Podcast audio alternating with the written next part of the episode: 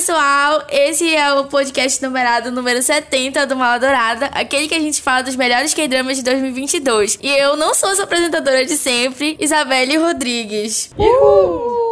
Sejam bem-vindos a mais um podcast. Eu vou começar apresentando a nossa amiga Gabriele Ode Almeida. Uhul! E aí, galera, tudo bem? Mais um pod. Tá prometendo aí, né? Vai ser super legal esse conteúdo. E eu espero que seja bom pras dorameiras, que a gente consiga aí suprir esse conteúdo no Mala Dourada. Bora lá, galera. E as nossas convidadas, Joyce Leão. Uh, oi, gente. Feliz de estar aqui de novo.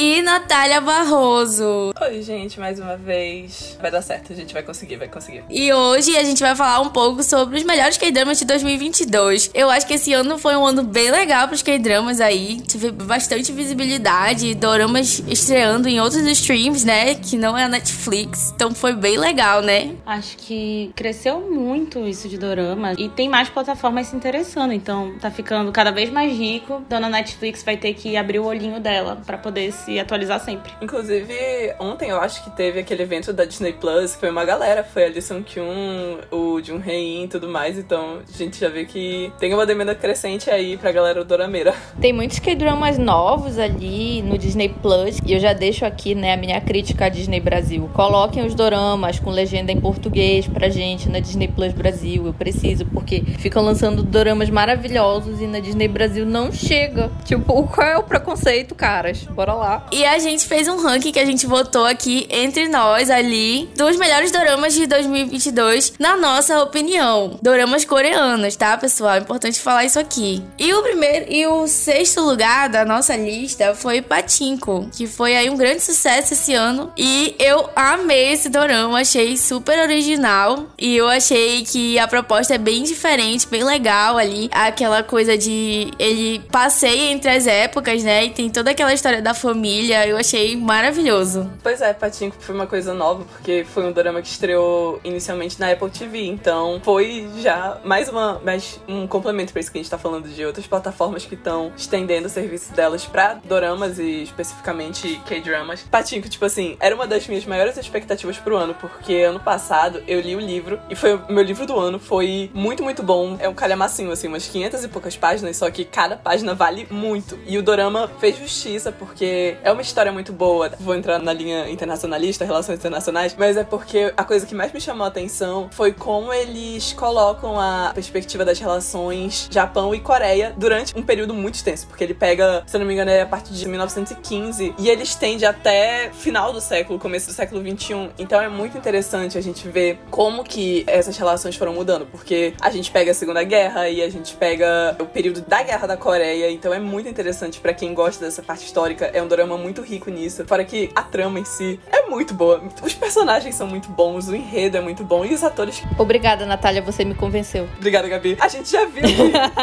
Obrigada, você acabou não, de me convencer. É. Eu adoro. Não, gente, eu ainda não tive tempo de assistir Patinco, porque a minha vida está uma loucura, né? Como vocês bem sabem. Mas, gente, eu já baixei o livro porque eu tô há séculos louca para ler. E realmente, assim, do pouco que eu sei sobre a história, é algo que me atrai muito, é algo que eu gosto muito de saber. E eu adoro essa parte histórica. Então, tipo, a Natália falando isso, eu tô assim já colocando o Patinco no número um da lista, que eu vou começar a assistir hoje. E vale a pena. Não, e é importante falar que é um dorama bem curto, assim. Os episódios são longos, mas são oito episódios. E tem aí um elenco premiado, né? Tem a Yoon Yoon Jun. E ela é uma atriz premiada, ela fez Minari também. E é um dorama que ganhou Gotham Independent Awards como melhor série de longa duração. E assim, fez história aí, né, gente? Então o dorama é maravilhoso. Fica a dica aí pro pessoal que eu amei também. Literalmente fez história, porque a trama toda é histórica. E Natália, tu achas que tem assim um compromisso real com a história? Tu acha assim, ou é muita viagem? Tem. Ele é bem fidedigno mesmo, tipo, até porque ele retrata todo o panorama histórico dele é de fundo, porque o foco não é tipo nas coisas que estão acontecendo no mundo. A gente tem uma ideia do que acontece porque eles falam sobre isso, tu consegue ver isso ao, ao longo do dorama, só que é muito centrado na trama dos personagens, no enredo da aquela família que foi incrível como eles colocaram três gerações de uma única família, a trama de cada um deles, o que acontece, os dramas internos de cada um é muito interessante e te prende muito. É uma coisa que tu realmente quer ver o que acontece com os personagens. Então, para mim, eles foram geniais, foram 10 de 10 nisso. Não, e é meio que ao mesmo tempo, né? Ali tem dois momentos históricos rolando ao mesmo tempo ali no dorama. E assim, eu acho que tem um peso, assim, de drama, até na própria fotografia, nos figurinos, né? Eu acho que ele tem realmente essa proposta de ser bem fidedigno mesmo. Não, e é como a Natália falou, eles pegaram três gerações, no fim, é uma família de imigrantes e eles têm as próprias questões deles. Fora a questão social, como a Natália falou, do plano de fundo, então, sensacional. Eu vi um episódio e eu já fiquei completamente apaixonada, assim. Perfeito. Eu queria reforçar uma coisa que foi uma coisa que, tipo, desde o começo do curso de Relações Internacionais me puxou muito, que é essa relação que principalmente imigrantes, refugiados têm com o lugar, a questão do pertencimento. Porque é uma coisa que a gente vê que pesa muito neles, os, os filhos, os netos da Sunja, tu vê muito que eles têm essa questão de que eles serem coreanos no Japão, que é onde eles acabam criando raízes, eles nunca vão ter o lugar deles, porque a gente vê muita coisa de, tipo assim, do preconceito, a questão racial mesmo, a questão histórica também, que Japão e Coreia nunca se resolveram e sabe, sei lá, quando vão se resolver. Muito do que é puxado e que realmente questões sociais, históricas, que pesam muito na vida deles. Então é muito interessante a gente ver isso e essa questão do pertencimento, porque eles são coreanos que não vivem mais na Coreia, que não tem uma casa, por assim dizer, porque no próprio país deles, que eles nasceram lá, eles são estrangeiros. É genial como eles colocam isso. Fica naquele limbo. Não, e aquele ponto ali que aparece o imperador, né, japonês, que foi responsável, que ele morre, é aquele peso assim, né, que tu fica assim, caraca, tu consegue sentir a realidade ali. Tu sente o impacto daquilo. Bom, gente, e o próximo dorama da nossa lista é Match VIP, o nosso quinto lugar aí. Foi um dorama muito pesado. Eu pessoalmente não gostei muito, mas as nossas amigas aqui amaram. Não, mas é porque a Isabelle é sensível. Gente, esse é o meu momento. O meu momento chegou, assim, sabe? Porque a Joyce tá de prova. Quando eu panfletei pra Match VIP, eu precisava essa menina noite e dia assista Match VIP, assista Match VIP. E eu mandava pras pessoas, mandei pro Rafael. Rafael assiste Match VIP. Ele falou, tu tá doida, não vou assistir. Falei, vai. Vai assistir. Nossa, não. A Gabi fez um trabalho de marketing pra esse dorama, gente. Valeu a pena. Mas ela trabalhou. A gata trabalhou. Eu acho assim que a Netflix devia me contratar. Porque eu trabalhei no marketing dessa série. Porque assim, tipo, inclusive ela ficou por várias semanas ali no top 10 da Netflix. E isso é muito bom, porque justamente a gente estava falando sobre esse sucesso que cada vez mais os K-dramas têm feito, né? E se mostrando assim que não é mais aquela coisa bobinha, né? Tipo, muita gente ainda tem aquela ideia de que K-drama, ah, não, é só aquela historinha, bobinho, romance e tal. E tipo, o Match VIP vem para derrubar tudo isso. E eles conseguem fazer isso de uma forma muito, eu diria assim que com muito estilo, porque não é, tipo, tem aquelas temáticas mais pesadas, né? Porque é aquela coisa assim meio social, né? De ricos querendo encontrar os seus parceiros e toda aquela sujeira por trás. E, tipo, eu sinto, assim, uma seriedade no roteiro, sabe? Tipo, existe um compromisso de fazer uma história, assim, séria. Então, tipo, é pesado, mas ao mesmo tempo, assim, tipo, tu fica agoniado querendo saber. Então, tipo, tem aquela raiz da fofoqueira, sabe? Da pessoa que assiste, que a Dorameira adora uma fofoca, a Dorameira adora um plot twist. Então, tipo, Matt VIP te entrega tudo isso, sabe? Sabe? Então, para mim, é super nota 10, nota 20, nota 1000. Porque eu amei em todos os sentidos, sabe? Tipo, pra mim, a melhor vilã da face da Terra, a melhor, gente, sério, não tem. Foi a melhor vilã da face da Terra. Sem palavras, eu concordo com a Gabriele em todos os momentos. É assim que a gente vê que um ator é bom, né? Porque essa atriz, ela entregou tanto nessa vilã que eu tinha ódio dela, eu queria que ela morresse. Ah, isso eu concordo, gente. Eu concordo plenamente. Mas assim, que eu não gostei do Dorama é porque, diferente da Gabriele, assim, pessoalmente, eu já vi propostas que eu achei parecida, como é o caso de The Penthouse, que é um grande sucesso, né? Acho que tem três temporadas desse dorama. E também Família Graciosa, que é um dorama bem famoso aí para quem conhece. E assim, eu não achei tão original, sabe? Claro que o dorama é maravilhoso, realmente a atuação da menina que faz a vilã é maravilhosa, mas eu, assim, não achei tão original, assim. Ele é pesado de um jeito que para mim foi negativo, gerou gatilhos. Então, acho que tem que tomar um cuidado cuidado aí se você for assistir nesse ponto. É, tipo, tem essa questão assim, tipo, é aquilo que eu disse, tem um peso de violência verbal, mais do que outra coisa. Não é uma premissa original, mas eu acho ela muito bem executada, porque assim, são oito episódios. Eu mandava mensagem pra Gabi, eu fiquei vendo um atrás do outro, assim, maluca, porque vai acontecendo as coisas e é num ritmo tão frenético que tu fica, meu Deus, eu quero saber o que vai acontecer, eu preciso saber o que vai acontecer, senão eu não vou ficar em paz. Não vou ficar em paz tu não consegues parar de ver. É um ritmo muito frenético que, assim, eu não sei, me prendeu muito. Eu acho que se tivesse mais episódios, não seria tão bom quanto foi. E, assim, foi na medida certa. E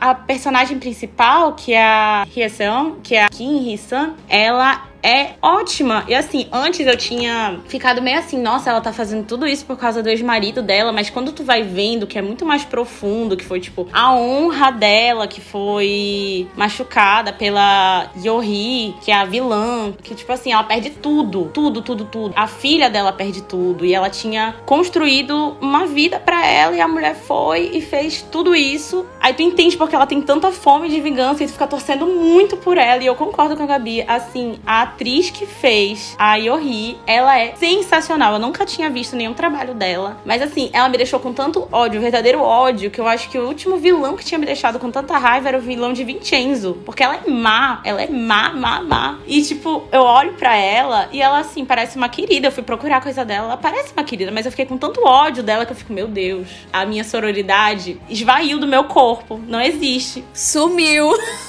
Acabou. o feminismo morreu ali. Todo o feminismo em mim ela matou. Não existe sororidade para vagabundas. Nossa, eu xingava ela e eu ficava, meu Deus, isso é errado. E xingava ela de novo. Mas ela é muito.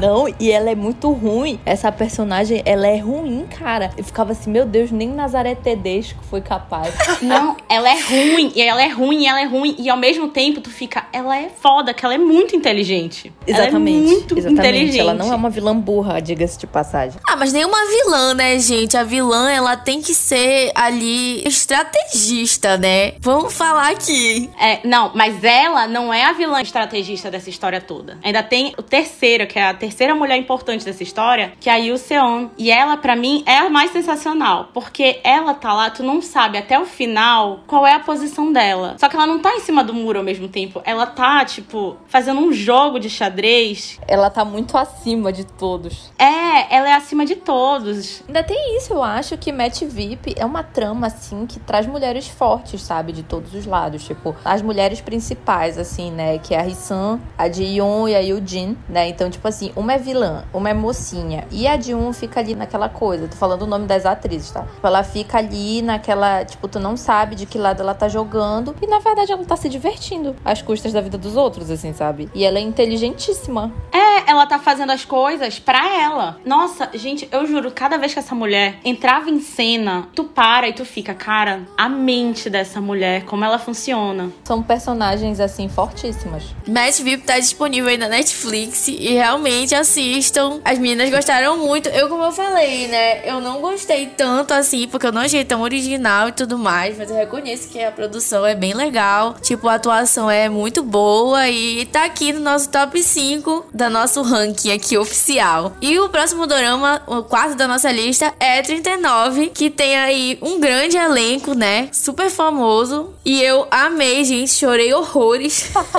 Como saber que o drama é bom? A Isabelle chorou.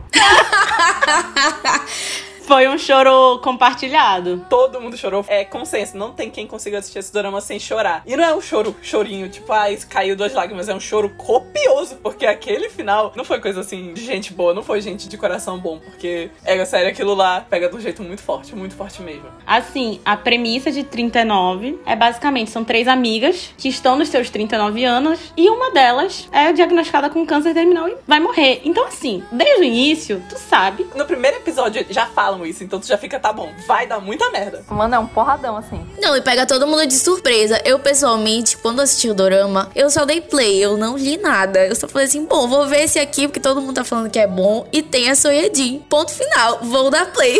Gente. Eu vi John Mido e vi Sonhedin, eu falei, olha, elenco de peso tem, bora lá. Grandes atrizes, e aí tem... Ai, gente, esse Dorama é tudo. Inclusive, Soyedi, mamãe do ano. Mamãe do ano. Do nosso sobrinho lindo. Porque eu sou titia, gente. Não sei vocês, mas é meu sobrinho, quero nem saber. Titia, somos todas, somos todas, amiga. Madrinhas.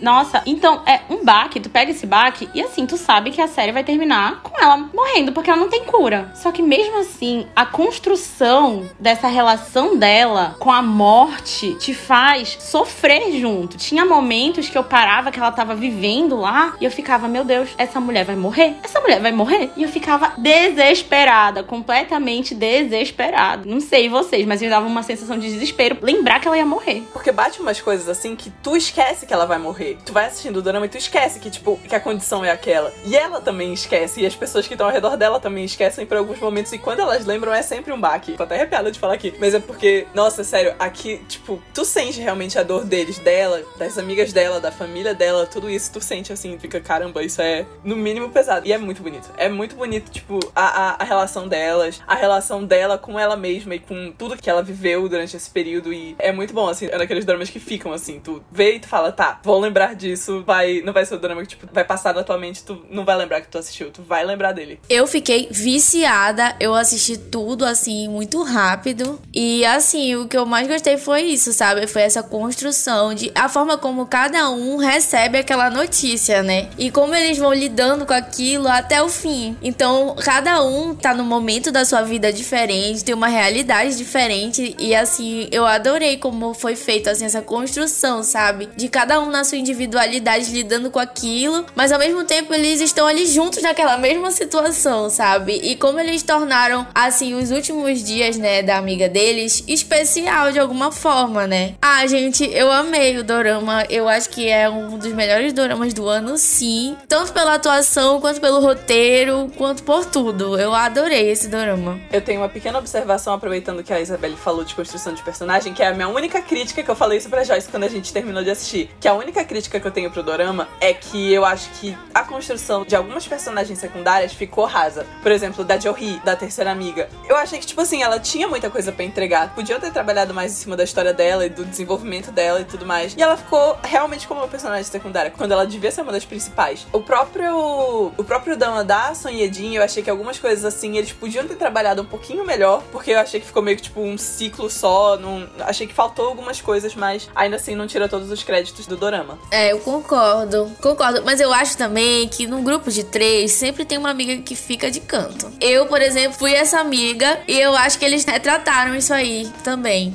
Olhando por esse ponto, realmente. eu acho que teve um momento que ela tentou, sabe, se impor mais. Ela tentou, de verdade. Quando ela se impôs, eu falei, mano, agora vai. Agora vai, foi tudo pensado. Não foi. Olharam pra imposição dela e falaram, tá, mana, depois a gente conversa. Mas assim, eu acho um dorama sensacional e a Natália puxou um pouco o sardinha pro lado dela, vou puxar pro meu, porque tem um conceito, né? Eu tava vendo hoje por causa do Pelé, que era a questão dos cuidados paliativos. E assim, toda essa história da Chen Yan, que é a personagem que vai morrer, as pessoas acham que é só tu cuidar do corpo da pessoa quando ela tá morrendo, só que é um conceito que é tão amplo, tão amplo, e ele pega não só cuidar da pessoa física, mas também mentalmente e cuidar de todo o redor dela, porque todo mundo sofre. Quando uma pessoa morre, ela tá morrendo, ela fisicamente tá morrendo o corpo dela, as células dela, mas a memória, todos os ganhos que essa pessoa fez na vida ainda vão ficar. Então, quando tu tratas todo o redor, tu tá mantendo também a memória dessa pessoa. Isso eu achei sensacional. E eles cuidaram tão bem dessa memória dela que até quando ela vai, tu esquece que ela foi. Parece que ela tá viajando. Foi a sensação que eu tive até o final, que essa mulher não morreu, ela tá viajando. Amiga, é um sofrimento. Ai, gente, credo, eu não vou ver isso não, que eu vou chorar muito, Deus me livre. É aquela coisa, né, tipo, as pessoas, assim, tipo, que vão, assim, pro lado mais espiritualista, né, das religiões e tudo mais, como é o meu caso, assim, tipo, a gente ouve, a gente estuda para se preparar, né, mas, assim, eu sou totalmente sem evolução nenhuma, assim, porque eu tenho o total de zero preparo para esses temas. Mas, enfim, né, gente, é a vida fazer o quê? Parece ser uma história muito boa, né, mas eu particularmente acho que não assisti assistiria. Eu acho que eu ia chorar muito. Mesmo com esse elenco maravilhoso, assim, mas. Não, eu chorei muito, assim, eu chorei muito pessoalmente, mas eu acho que vale muito a pena, assim, tu acompanhar até o final, porque o jeito que as coisas são feitas, assim, dentro do roteiro, faz com que tudo se torne muito especial ali, aqueles últimos momentos, sabe? E tem mais um ponto muito importante aqui, principalmente para as dorameiras que estão nos ouvindo, que é dos casais, que eu adorei. adorei todas as tramas dos casais. Esse 39 tem o Canteu, não tem? Tem. Tá bom, eu vou assistir. Eu falei, Gente, meu namorado, peso, eu queria dizer que o meu namorado, ele tá no exército. O nome dele é Canteu. Só as mulheres de militar aqui, minhas queridas. É a Gabi Canteu, eu com o Nandio Hyuk, assim, as duas andando de mão dada. Gente, saiu uma fotinho dele com o uniforme tudo abatido, meu bichinho, gente. Convenceu a Gabi, tal qual convenceu a Natália. Era isso, gente, tá, pode continuar. Eu não quero dar muitos spoilers, mas eu adorei os casais, a construção de todos eles, achei muito especial, principalmente toda a fofoca que rola ali no meio, as fofocas ali de traição, eu adorei, que no final não é nada disso. Enfim, eu achei mara, e fica aí a dica pra vocês, assistam 39, um dos melhores dramas do ano. E o nosso terceiro lugar não poderia ser diferente. Aproveitando que falei de Canteu, né? É verdade. O nosso terceiro lugar, nosso ranking aqui interno, foi uma advogada extraordinária que também chegou aí, ficou muitas semanas no top 10 da Netflix. E é um grande sucesso, já pode ser considerado um grande sucesso. E assim, chegou com uma proposta totalmente diferente, assim, nunca tinha visto nada parecido. E eu adorei, gente, adorei. E olha que a Isabelle já viu muitos doramas. é verdade, gente. Ai, gente, eu não sei nem o que dizer. Tipo, na verdade, pra mim, uma advogada extraordinária merecia ser o primeiro lugar. Apesar de que o nosso primeiro lugar também é lindo. Mas, assim, tipo, minha vez, né, de puxar a sardinha pro meu lado. Mas, assim, né, tipo, uma advogada extraordinária, eu acho que eles acertam muito. Inclusive, eu li isso de mães, né, com filhos que têm autismo e tudo mais. Então, tipo, tanto de criança quanto de adultos, enfim, né, é, essas pessoas que falam sobre isso, enfim, PCDs, eles dizem que, e tu sente também, eu acho assim que tu não precisas necessariamente estar dentro da categoria para perceber que a série é feita com muito carinho, que ela é feita com muita sensibilidade. Então eu acho que existe uma preocupação, inclusive eu vi entrevistas da Park Bin falando que ela se preocupou muito em não simplesmente reproduzir estereótipos de pessoas autistas, apesar de que poderia ser criticado o fato de que ela não tem autismo interpretando uma pessoa com autismo. Então, tipo, isso é uma crítica que fica, mas que também o fato dela ter se preparado muito para esse papel de forma muito sensível, de forma assim muito lúcida e o roteiro também, enfim, né, todo o trabalho que fizeram nessa série foi um, um trabalho muito bem feito para que a gente percebesse a personagem com todas as particularidades dela e ainda assim ela é extremamente carismática, sabe? Tipo, não existe aquele estereótipo de ai não, essa é ai, a pessoa esquisita não sei o que, tipo, não, ela tem o jeito dela, o jeito próprio dela, sabe? Eu acho que é muito lindo, ela, ela cativa muito, sabe? É uma personagem assim que, sabe, tipo o Yambu, que ao contrário, ela vai falando as palavrinhas, sabe? Tipo, gente, é a coisa mais linda do mundo, sabe? E tipo, não é romantizado, porque a todo momento a gente vê as dificuldades que ela enfrenta, sabe? As dificuldades que o pai dela enfrenta. Então, tipo, tu viu, assim, tipo, eu li né, pela internet de mães, pais de pessoas com autismo e tudo falando que se viram ali naquele pai, falando, tipo, sobre aquela solidão que ele fala. Então, tipo, ele é um personagem secundário, mas que ainda assim ele tem muita relevância ali naqueles momentos mais dramáticos dele e tudo mais. Então, tipo, nossa, assim, para mim é uma grande série. E a parte da advocacia, né, que é sensacional. Ela é um gênio, essa garota. Então, tipo, o que que é isso? O que que é isso, sabe? Então, tipo assim, ela é uma advogada maravilhosa. E o ventinho que bate quando ela tem uma ideia maravilhosa e que bate aquele vento assim. A forma como ela vai lidando com tudo, assim, sabe? Da forma dela. E ela vai encontrando alternativas. Então, tipo, na verdade, independente dela ser uma pessoa autista ou não, ela age como uma advogada principiante. Então, isso a gente já viu. E de repente, sei lá, tipo, Legal legalmente loira, ainda nem é advogada e ela já consegue achar uma saída para um caso. Então, tipo, é bem isso. Então, independente de ela ser uma pessoa com autismo ou não, ela é uma advogada principiante e corajosa, sabe? Então, tipo, ficou muito aquilo ali. Então, ela é diferente, mas ao mesmo tempo ela é como qualquer outra advogada no início de carreira que quer ousar, que quer tentar uma alternativa diferente. Então, gente, sério, para mim é nota mil, sério, não dá. Perfeita, maravilhosa. Eu conheço poucas pessoas que ainda não assistiram Uma Advogada Extraordinária, pelo menos alguns episódios. Pois é, ficou aí top 10 na Netflix.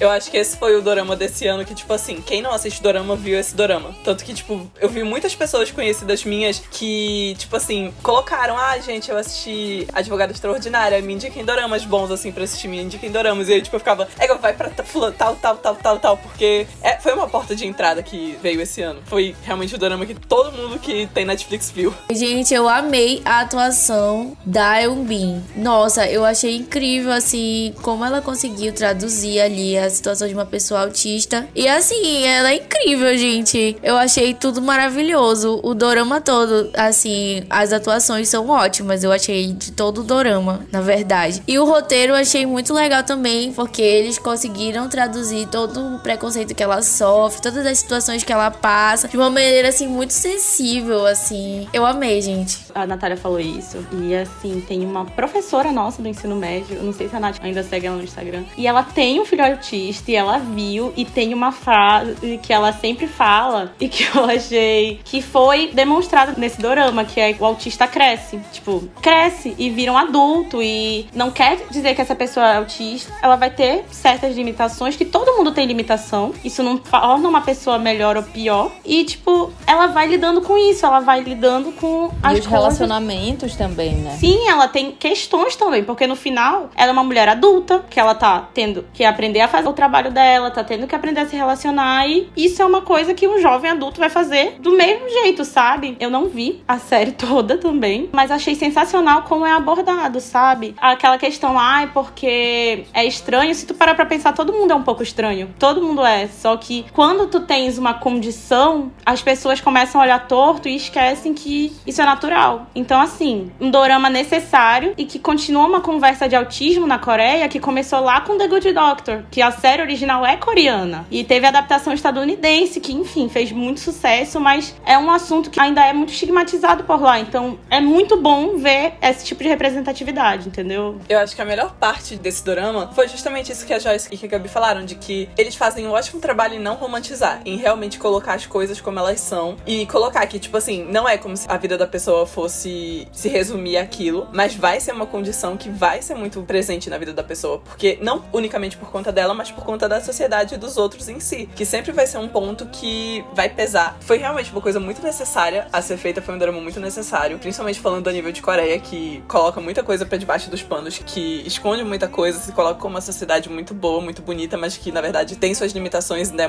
Tem muita coisa que precisa ser melhorada, que precisa ser trabalhada, e fizeram um ótimo trabalho em colocar a questão em foco, colocar realmente como uma coisa que deve ser vista e deve ser discutida. Realmente a, a Park Hyun-bin foi, tipo assim, genial na atuação dela. Eu vou sair um pouquinho da rota, mas quem gostou da atuação dela, assista também The King's Affection, porque ela ganhou um prêmio de atuação esse ano, não foi nem por Advogada Extraordinária, foi por The King's Affection, porque foi sensacional, extraordinário, muito, muito bom. O elenco da série foi também uma coisa cativante, assim, porque tem muitas carinhas, assim, que são conhecidas e tu fala, olha, já vi esse daí em tal dorama, esse em tal dorama. Ah, é o Rei de Porcelana, né? Eu comecei a assistir esse dorama com a minha mãe e ela ficou extremamente viciada. É muito excelente, tipo, tu vê duas faces, assim, das atuações dela. Tu fica, caraca, qual é a mesma mulher, mano? Como assim? Tu vê realmente que ela é uma atriz que tem, tipo, um alcance muito grande. Tipo, ela consegue fazer muita coisa com o que ela tem. Isso é muito legal de se ver. Ver ela em dois personagens completamente diferentes um do outro. Mas, pois é, foi um drama muito bom. Eu acho que a gente vai ter algumas certas discussões aí nas impressões por causa da colocação dele, mas os outros dois valem a pena também, os que vêm por aí. Tem crescido muito as séries sobre autismo, né? A gente já tem a Typical, tem Temple Grandin, The Good Doctor, tanto a versão coreana quanto a versão americana, né? E tem uma série de outras séries e também filmes aí disponíveis. Achei muito legal ter trazido esse tema, né, pra dentro do mundo dos K-dramas aí, que tem crescido bastante aqui no ocidente. E, assim, necessário esse dorama maravilhoso e merece aqui um lugar no nosso ranking de 2022. e no nosso coração também. Bom, gente, e antes de revelar aí os nossos dois primeiros lugares, né, o nosso grande vencedor e o segundo lugar, a gente vai falar algumas menções honrosas aqui, alguns doramas que fizeram um trabalho maravilhoso, com algumas falhas, mas que é importante a gente falar sobre eles aqui. Bom, então começando aqui as nossas menções honrosas ou horrorosas, é, a minha menção honrosa tá disponível no Star Plus e é Snowdrop, que é um dorama aí que começou o ano já, causando aí muita polêmica, foi até pra Casa Azul, né? Que é porrada por conta do período histórico que se passa num período da ditadura, né, da Coreia. E é um drama ótimo, maravilhoso. Tem ali uma situação de crime, de política rolando e tem um romance com muita química, meus amores. Jang Hae-in já é a química em pessoa, né? E a Kim Ji-soo, que fazem aí os personagens principais do dorama, ela é do Blackpink, ela é cantora. E assim, gente, o dorama é maravilhoso. Fica a dica aí para vocês. Eu sofri muito porque o dorama quase foi cancelado e ele merece aí um espacinho no coração de vocês também.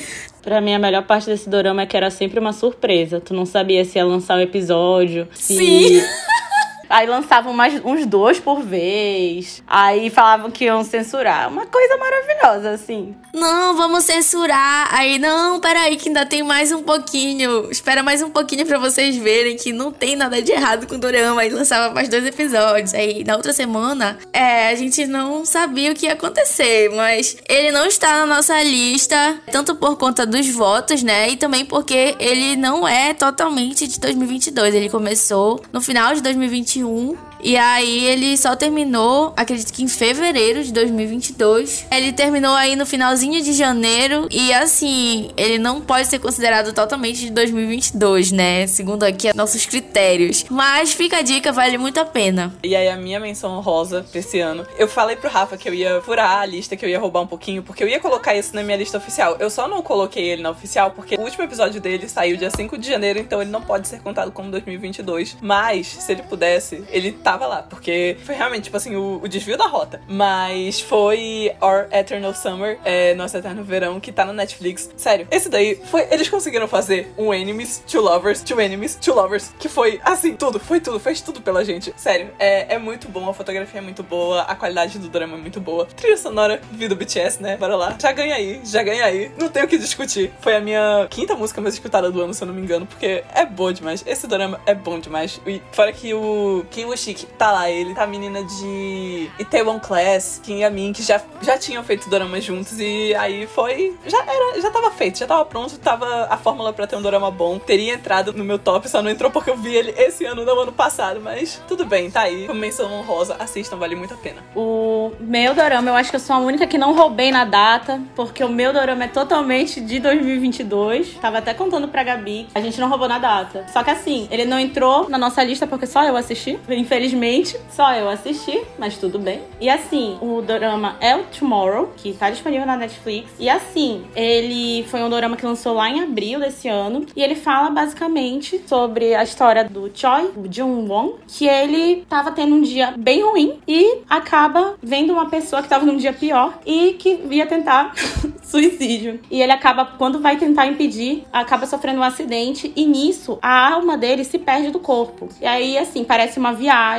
mas é um dorama que ele mistura muito a fantasia com a realidade. Parece uma viagem e é uma viagem, mas assim, é um dorama que ele traz muita reflexão sobre a vida, porque ele fala sobre vários assuntos bem pesados. Eu tava até falando pra Isabelle antes da gente começar que ele tem até diferente de 13 Reasons Why. Eu acho que eu comecei a assistir Tomorrow, tava pensando aqui e, e, realmente eu achei pesado, assim, nos gatilhos e tal, e aí eu não consegui ir pra frente. Amiga, só que assim, é bem pesado, não é um dorama para todo mundo. Se tu não tá bem, não recomendo assistir. Porém, ele, pelo menos diferente de 13 Reasons Why, tem lá o Sugar Warning, está lá avisando do que se trata. Tu não vê totalmente no escuro, mas eu acho que assim, a maior reflexão que ele tem é sobre como a tua, as tuas ações, elas podem influenciar tanto pro bem quanto pro mal, na vida de todo mundo ao teu redor. E como a vida é uma coisa que ela não é simples, ela vai ter os seus desafios, tu vai ter as complexidades dela. Assim, é muito bom, muito bom mesmo, eu gostei bastante. Tem essa mesclagem que tem essa questão dos ceifadores, que são quem tenta impedir do desequilíbrio, basicamente. Mas vale muito a pena para quem quiser assistir, quem estiver bem para assistir. E é isso. Não, já começa que vale muito a pena porque tem o Rowan. Então, é que nem Snowdrop. Snowdrop vale a pena assistir porque tem o Jun Hei. É, é, eu falei no, no, no, episódio anterior, o meu critério, eu falei no, no, episódio anterior. Eu acho que eu devia ter começado assim. Gente, tem o Rowan. Já acaba aí. É eu falei motivo. no episódio anterior que o meu critério pra dorama era ter homem bonito. Esse aí tem os dois que a gente falou, os três que a gente falou, na verdade,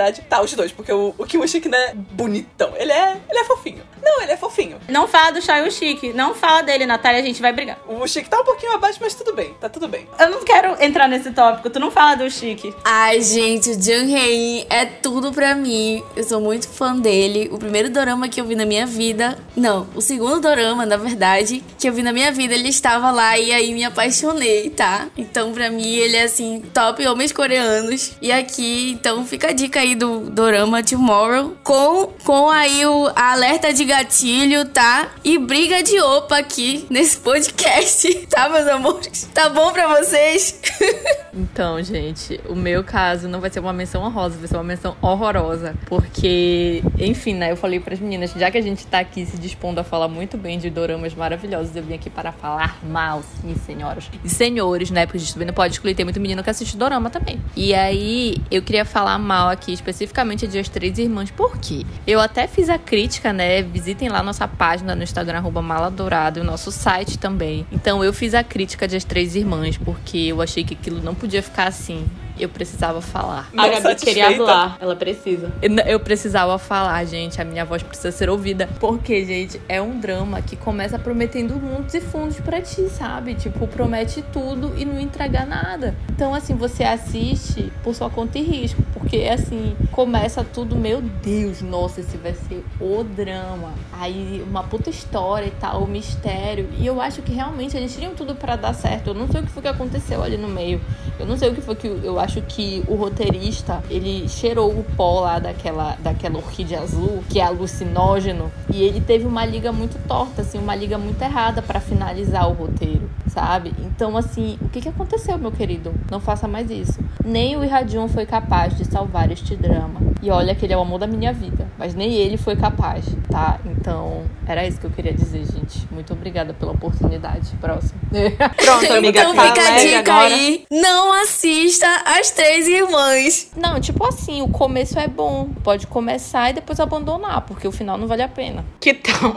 Tá na minha lista esse dorama, então agora já está eliminado oficialmente, tá?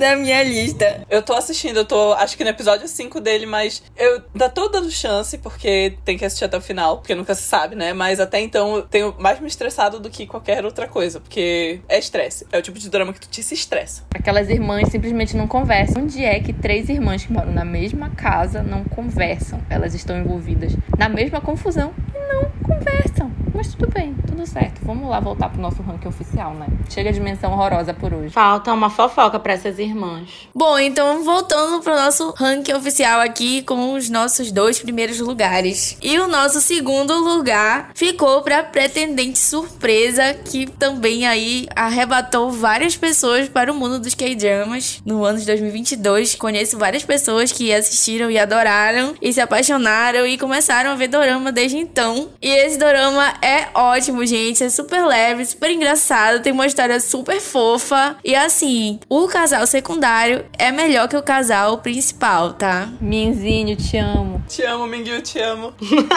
Ah, aí, o nosso outro marido. Esse dorama é outro realmente que foi porta de entrada, porque ele fez história no Twitter. Eu acho que não teve fancam mais visualizado do que aquela cena. Aquela cena que quem assistiu sabe qual é a cena. Porque, pelo amor de Deus, o que foi aquilo? O que foi aquilo? A Gabi tirou os óculos até. É uma perturbação pra minha cabeça. Esse dorama inteiro é uma perturbação pra minha cabeça. Foi um Eu não vou nem comentar nada. Ali. Eu vou ficar calada. Eu queria falar aqui e dar os créditos, principalmente, para dizer que Pretendente Surpresa não está no primeiro lugar para mim, porque ele é muito parecido com outro dorama muito, muito, muito, muito famoso, que é O Que Houve com a Secretária Kim, que também é um dos meus doramas favoritos de todos os tempos, apesar de todas as críticas, fico com ele. Dele. Eu acho que ele não tinha como ele não estar nessa lista, porque em 2022 ele foi um grande sucesso. Amiga, mas eu acho que, tipo, faz parte. Tipo, a trama dele ser assim, ser meio clichê. E o dorama também, ele funciona, tipo, ele dá certo, ele cativa tanto porque ele é pastelão. Tem muita cena que é de comédia que é pra ser escrachada, que tu pensa, isso não tá acontecendo. E tá acontecendo justamente porque o ponto é ser clichêzão, ser escrachado. E ele ganha pontos justamente por isso. Não, a Shiharin é a pior pessoa do mundo, né? Porque ela é tipo assim, ela anda assim com a mão na cara, assim, tipo.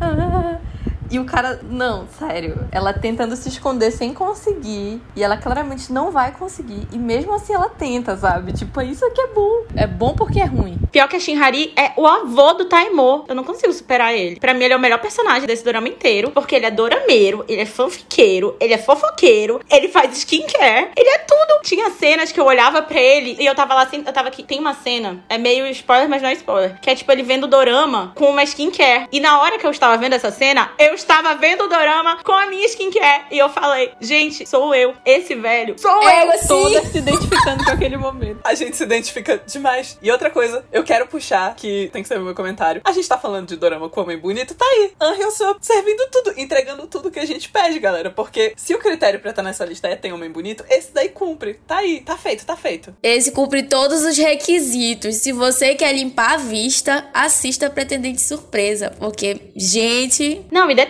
que assim, eles são muito engraçados. Não, gente, e que química, por favor. Cha Sang-woo e Jin Yeon-soo, os personagens, né, respectivamente do Kim Yu e da So In-na. Nossa, gente, que química, sabe? Assim, primeira cena, que, aquela cena que eles se encontram ali, que aparece todos aqueles desenhinhos. Gente, pra mim ali acabou o dorama, já podia ter finalizado, sabe? Final feliz. Realmente, eu vi muitos comentários, né, pelo Twitter de que tinha gente que gostava mais do casal secundário do casal principal. E eu acho até assim que arrisco dizer que eles tinham mais química realmente até do que o principal. Não que o principal não tenha, mas o secundário realmente arrasou, meus amores. Mas tu sabe qual é a química que eu gosto mais? É entre os quatro. Tipo, o casal principal e o casal secundário. Porque, tipo assim, a Jin Yoon So e o Taemo, eles podiam ser irmãos, gente. Eles têm a mesma energia. Eles têm exatamente a mesma energia caótica. Energia caótica, porque a minha impressão era que o Taemo ia ser o quietinho e a Hari ia ser maluca. Ela é realmente maluca. Mas ele também não bate bem, não. Ele é, tipo, doidinho. Ele consegue ser doido igual a ela. Ele é igual a ela. A energia deles bate certinho. Um último parênteses que eu gostaria de colocar. Eu fiquei feliz da vida. A minha, minha vida foi feita quando eu vi lá ele, Choi Byung-chan do Victor. Eu vi ele lá e eu falei, tá aí, isso aí foi pra mim, gente. Quando eu vejo idol assim, os idols que são no meu coração, eu falo, bichinho, cresceu tanto, tá aí, fazendo o nome dele. A Kim Sejong, ela também é idol, né? Eu fui procurar depois, ela é idol. Nasceu no IOI, foi pro Gugudan e tá aí agora como atriz, tá bom demais. Ela foi feita pra fazer comédia, tá aí, porque o jeito dela todinho é comédia. Nossa, ela é muito engraçada. Eu não conhecia ela, eu achei ela sensacional. Então é isso, fica aí a dica, pretendente surpresa. Se você quer aquela comédia ali que é super divertida e você passa aquele tempo ali sendo feliz e vendo pessoas bonitas, fazendo coisas belas, esse é o Dorama. Ficou aí no nosso top 2 do ranking aqui interno das dorameiras do Mala Dourada.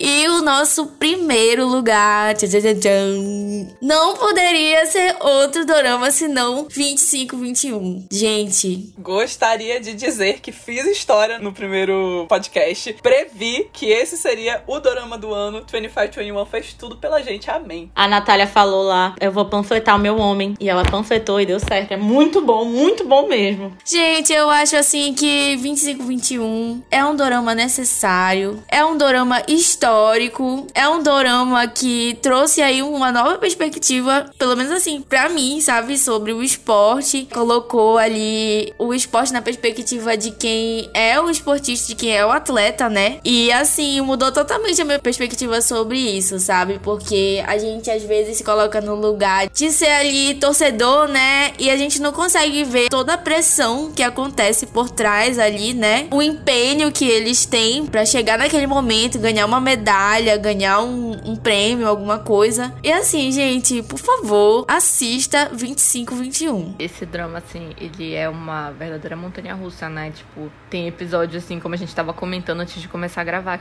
Ela é maluca, maluca. Não, gente, não existe pessoa mais louca do que Naridô. Nossa, Sério? ela ganha Sim. a Hari. Ela é mais doida que a Hari. Ela é doida. Tipo assim, gente, eu acho que faltam vários parafusos nessa menina. E eu espero que ela não tenha sido inspirada numa pessoa real. Porque se for inspirada numa pessoa real, coitada da mãe dessa menina, né? É, já ia ter vários cabelos brancos. Mas enfim, tipo, é muito assim, numa hora tu tá rindo, depois tu tá chorando igual uma condenada. E é isso, sabe? Eu acho que o drama, como ele tem muito aquela coisa assim da fuga da realidade, né? A maioria das pessoas, assim, com quem eu já conversei, que gosta muito de K-drama e tudo mais, é aquele momento que tu quer fugir da realidade, que tu quer relaxar, tudo. Então eu acho que a Naridu, ela te proporciona isso.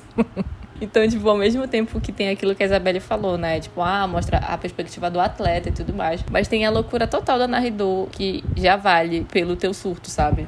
Então, eu acho ótimo, particularmente. E assim, o amadurecimento deles, porque é uma coisa, eles começam com uma idade, terminam com, a, com outra, e tu vai vendo eles evoluindo, eles amadurecendo, eles fazendo escolhas. Assim, principalmente a Yurin, ela teve que fazer escolhas muito difíceis e assim, olhando o Twitter, eu vi a gente, tipo, xingando a Yurin, falando, e eu só consigo pensar, cara, a Yurin é muito corajosa. Nossa, a história dela é igualzinha da Ju. Co Yurin sofreu mais que Juliette. Ela cresceu muito rápido, ela teve que amadurecer muito rápido e ela é muito corajosa. Eu acho assim, quando eu olho para ela, eu fico, meu Deus, é uma personagem que, tipo, poderia ser uma vizinha minha. Muito real, sabe? Isso de fazer, tomar decisões não só pelo que tu quer fazer, que às vezes aparece muito drama, séries em geral, que o de fazer tal coisa pelo coração e ela tendo que tomar decisões racionais, sendo muito jovem. Eu acho assim, meio que complementa a loucura da Ridô, porque ela é maluca, mas é outra que teve que amadurecer muito e que teve que tomar decisões que às vezes ela não gostava e que é, assim, um exemplo de persistência. Porque eu acho que não tem ninguém mais persistente que a Ridô, porque ela meteu na cabeça que ela queria e ela foi, foi, apanhou, apanhou. E mesmo quando todo mundo dizia pra ela não, ela falava: não, mas eu vou ficar até eu conseguir o meu sim. E ela consegue. E assim, sensacional,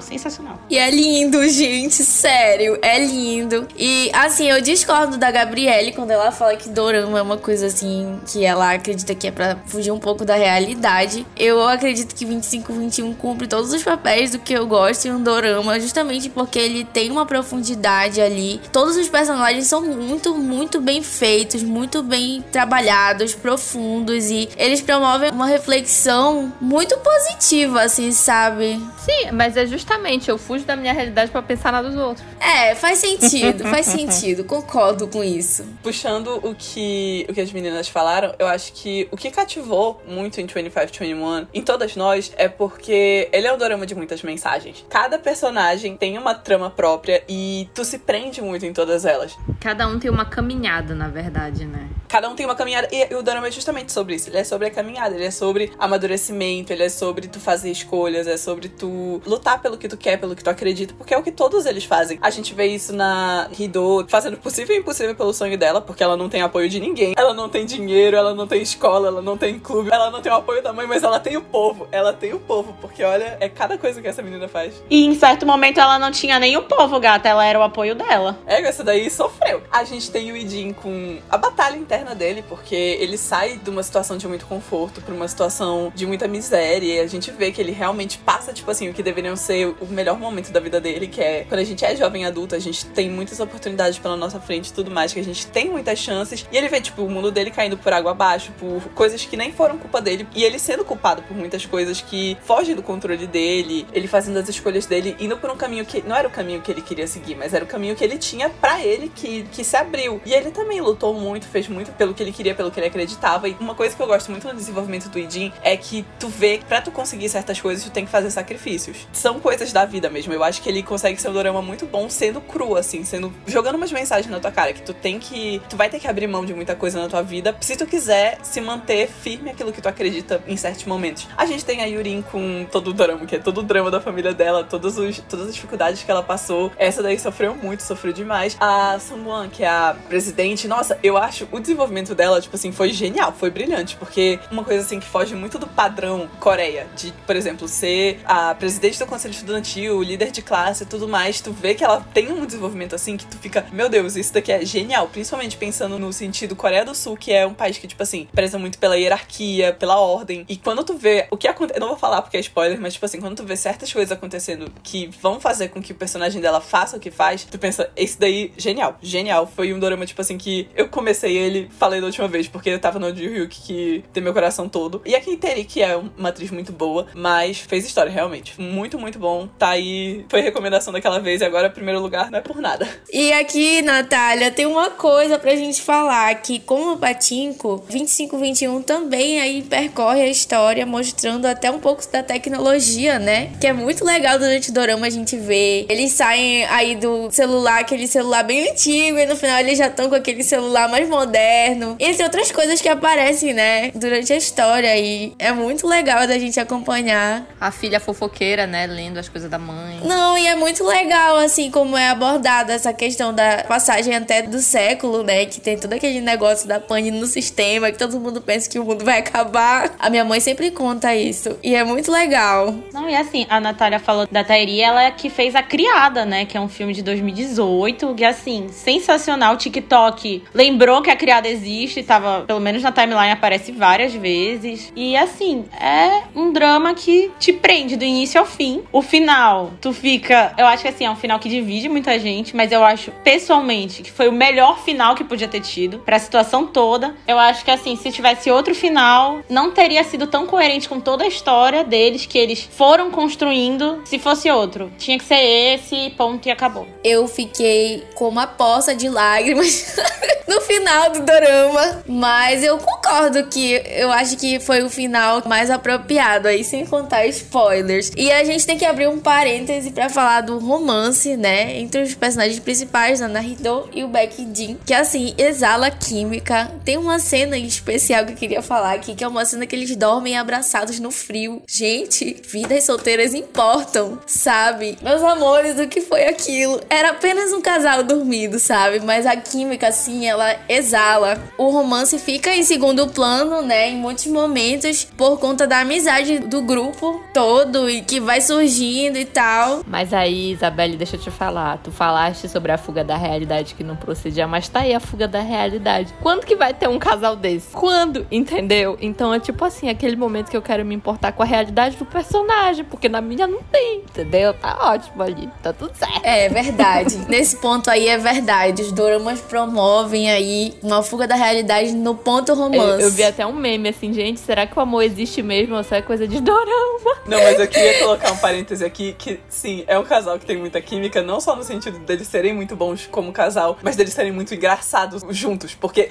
tiveram cenas que eu gaitei de tanto rir, sério, tiveram coisas assim que foram geniais no roteiro de em questão de humor. Nossa, tem, eu quero muito falar de uma cena, mas eu não posso porque vai ser spoiler, mas quando acabar aqui a gente conversa sobre porque foi genial. Foi que tipo assim, eles estão na frente da loja, ele compra uma coisa para ela. Foi essa daí. É, eu não, isso daí pra mim foi muito bom. Sério, eu voltei isso 54 vezes quando eu tava assistindo, porque foi bom demais. Eu ri muito, muito, muito, muito. Gente, fora que o Idin, ele sofreu, ele e a Yurin. Os dois sofreram que nem a Juliette. Talvez o Idin ainda tenha sofrido mais porque ele ganhou quatro crianças para ele criar. Quatro adolescentes para ele criar. O que é pior ainda, quatro adolescentes birutas, porque a gente falou da Rido, da Yurin, da Son Juan, e ainda tinha o Ji-un, que era tipo o único menino do grupo, bagunceiro. O último romântico. O último romântico. Ai, gente, eu amei o personagem dele. Eu achei muito legal, porque ele é um personagem que no início ele tá bem perdido sobre o que ele quer pro futuro dele, né? E aí é só já pra, praticamente no final que ele descobre realmente a vocação dele, o que ele quer fazer e tudo mais. E muitas pessoas são assim, sabe? A gente tem que escolher a nossa profissão muito novo, né? Mas é, é um drama muito bom com muitas coisas. Ele pega vários nuances e faz de forma impecável, assim. Merece o primeiro lugar. Por favor, não xinguem a gente. Obrigada. Merece o primeiro lugar, com certeza, gente. E aí, né, comentem aí que dorama vocês acham que tá faltando, né? Comentem aí no nosso Insta se faltou algum aqui na nossa lista, se vocês concordam com a gente. E é isso aí, galera. Era isso aí. Esse foi o nosso ranking, querido. A gente tentou sintetizar ao máximo, assim, os dramas nas nossas opiniões foram os que ganharam a gente, mas 2022 foi um ano com muito dorama. Tipo assim, teve muito dorama com figuras, assim, que estavam meio afastadas desse cenário, assim, e voltaram, tipo... É, Love Contract veio aí, né, com a Park Min-young, que também fez o que houve com a secretária Kim, que eu acho que foi o grande sucesso dela. Ela e o Park Seo-joon, que tá aí na Marvel, o que houve com a secretária Kim, e ela tá aí nesse dorama, ele tá bem em alta. Ai, gente, eu moço pela Eloy. e esse ano a gente também teve Big Mouth com Lee Jun-suk, que voltou do exército. Sim, exatamente. Big Mouth. Grande Big Mouth, que eu ainda não vi e quero muito ver. Falem do suquinho, que é um tópico sensível. Tópico sensível. Muita coisa que foi lançada esse ano que vale a pena conferir, que a gente não comentou aqui, mas que quem já é desse ramo, assim, sabe que teve muita coisa esse ano. Teve muita gente que voltou. Ah, teve Shooting Stars com a Lee Sung-kyun também, que fez Kim Bok-joo. Já falamos de muitos outros, né? Verdade. Eu quero acreditar que foi necessário, entendeu? Cada colocação. Ah, e só pra deixar claro que quando eu digo meu super Eloy, eu não estou sendo racista, tá? Eu só digo isso porque eu falo com voz de neném com as pessoas que eu amo, com todos os meus namorados coreanos, tá? Então era isso. Com o Park Seo-joon, que assim, né? Ele é a coisa tá? mais linda do mundo, talentoso. E é isso, pessoal. É e fica aqui o nosso ranking, né, de doramas de 2022. Comentem aí os doramas que faltaram, os doramas favoritos de vocês do ano. A gente quer saber sim, porque a gente vai assistir os doramas que vocês indicarem também, porque a gente é dorameira. E queria agradecer as meninas, Natália, Joyce, Gabriele. E nos acompanhe nas redes sociais e também no nosso site, né? Acompanhe a gente lá pelo Instagram, arroba Maladourada, e o site também, Maladourada. Acompanhe também os nossos outros podcasts que estão aí saindo. Ano que vem a gente vai ter em cena. E também os outros podcasts numerados que estão saindo aí. E é isso, pessoal. Um beijo para vocês e até a próxima. Tchau. Tchau, tchau. Até mais. Tchau.